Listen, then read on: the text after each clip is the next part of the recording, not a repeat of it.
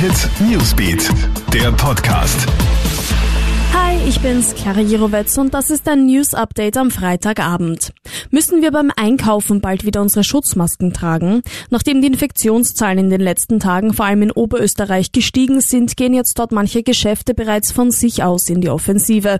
Im Linzer Einkaufszentrum Passage sind beispielsweise Schilder mit einer Maskenempfehlung aufgestellt worden. Im Apple Store in der Kärntner Straße in Wien gilt sogar Maskenpflicht.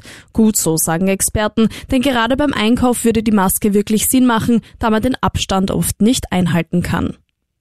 In Niederösterreich wird eine Schülerin vermisst. Die 17-jährige Marsan aus Mank im Bezirk Melk ist bereits seit 12. Juni abgängig. Sie hat lange dunkle Haare und soll zuletzt einen schwarzen Rock, einen grauen Pullover und einen schwarzen Rucksack getragen haben.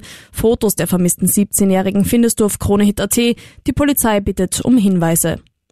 Highlight für alle Motorsportfans. Am Wochenende startet endlich auch die Formel 1 in die Saison und das sogar in Österreich. Wegen der Corona-Krise sind ja alle bisherigen Saisonrennen abgesagt bzw. verschoben worden. Jetzt startet die verkürzte Saison mit einem Doppelrennen im steirischen Spielberg. Diesen und nächsten Sonntag wird jeweils ein Grand Prix gefahren. Leider aber ohne Zuseher. Alle Updates checkst du dir auch stündlich im Kronehit Newsbeat sowie online auf kronehit.at. Ciao und bis bald. Krone Hit Newsbeat, der Podcast.